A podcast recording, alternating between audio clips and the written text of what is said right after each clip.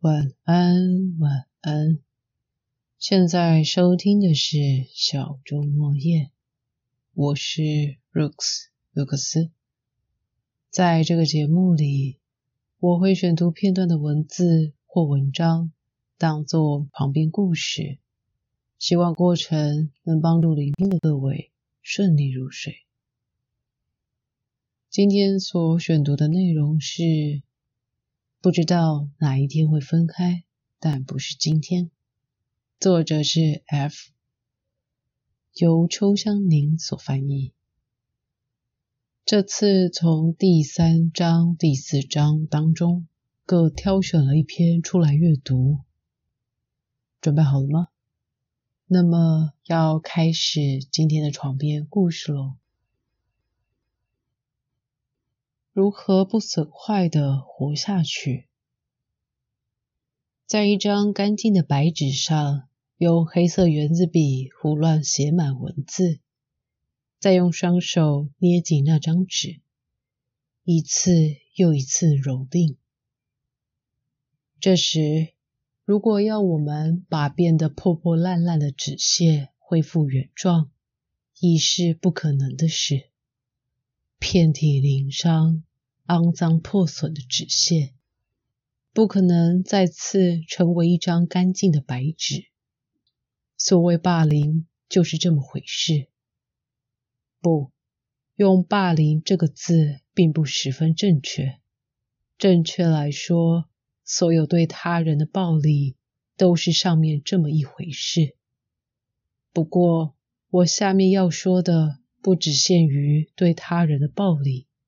也包括对自己的持续努力于某种绝对不可能做到的事，也会让自己在不知不觉中变成一张纸屑。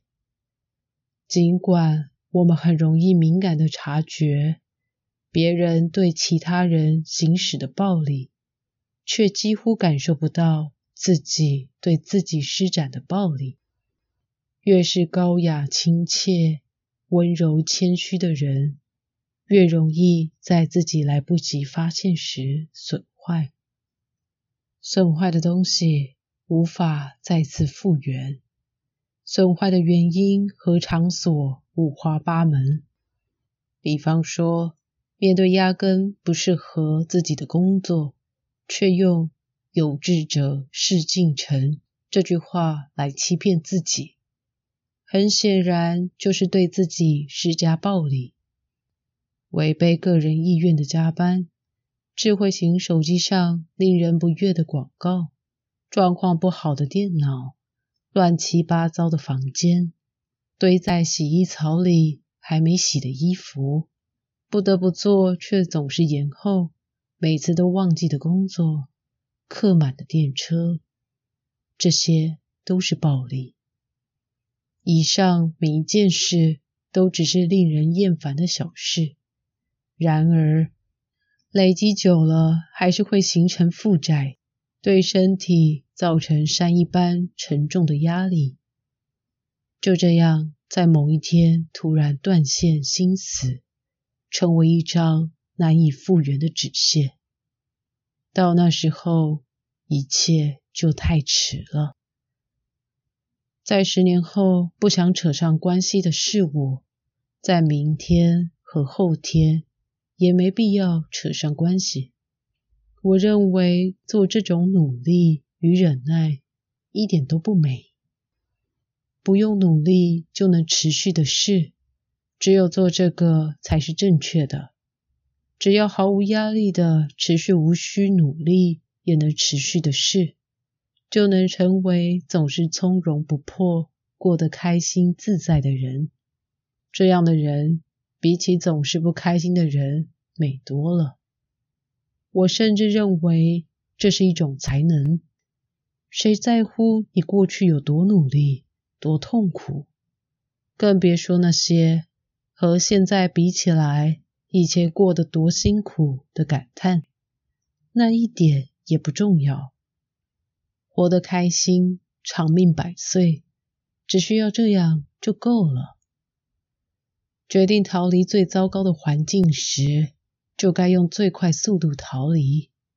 逃离时，请前往开心的事、心爱的人、擅长的事或以上全部的方向。总之，和你平常选的方向相反就对了。去跟喜欢的人讲话，去吃喜欢的食物，去听喜欢的音乐，去做喜欢做的事。想睡多久就睡多久，偶尔耍点小奢侈。还有时间的话，就把房间整理干净。一天说一次或两次的适度谎言。遇到一个人喜欢这样忠于自己而活的你时，就好好珍惜对方，持续珍惜。我认为这才是爱惜自己的方法，不用损坏自己，也不用过着非抛弃什么不可的麻木生活，好好的、纤细的活下去。恋人的定义，比起烟火，我更爱和谁约定去看烟火时那甜蜜的一瞬间，还有看完烟火后，仿佛参加了夏天的葬礼般，排队离去的人龙里夹杂的哀愁。我也喜欢拖着被烟火声炸得一片空洞的身子。缓步离去时，回荡在陌生巷弄间的木屐声。还有，比起电影，我更爱走进电影院的那一刹那。推开电影放映厅那扇黑色大门时的沉重质感，深红色的地毯，空气中飞舞的一点尘埃。那条既短又长的走廊，是真实与谎言、现实与虚构之间的缝隙。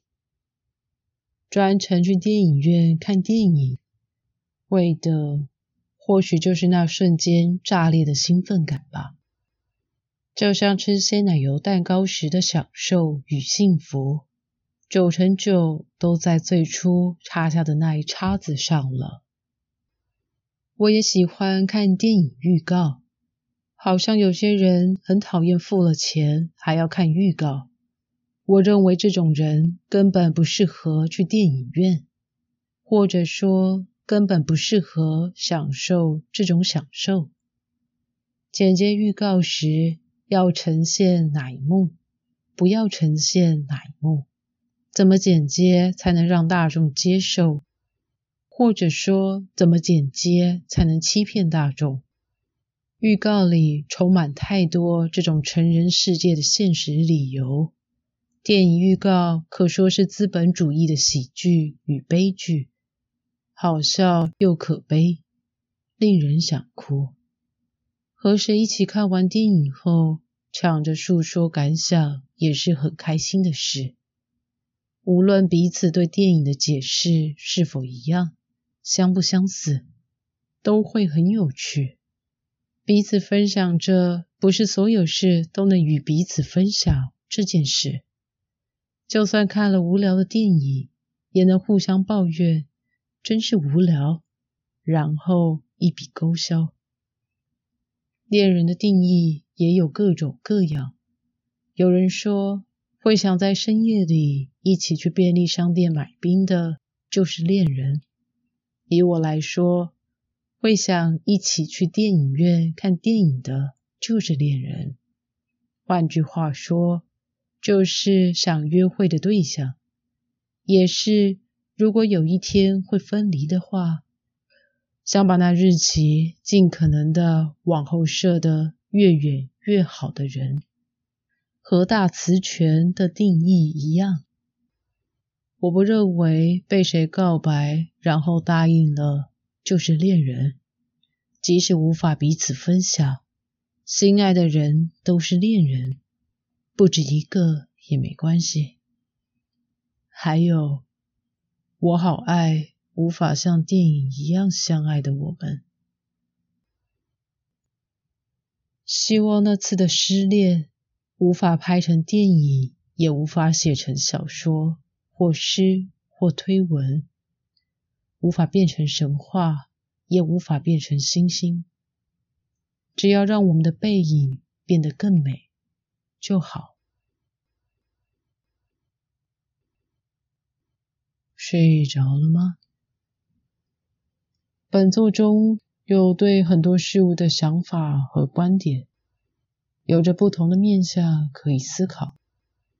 在这就推荐给对人生百态、经历感触、有各式各样心得的各位喽。今天就先到这，有机会下集再见。Have a good night. Let's start new life. Bye.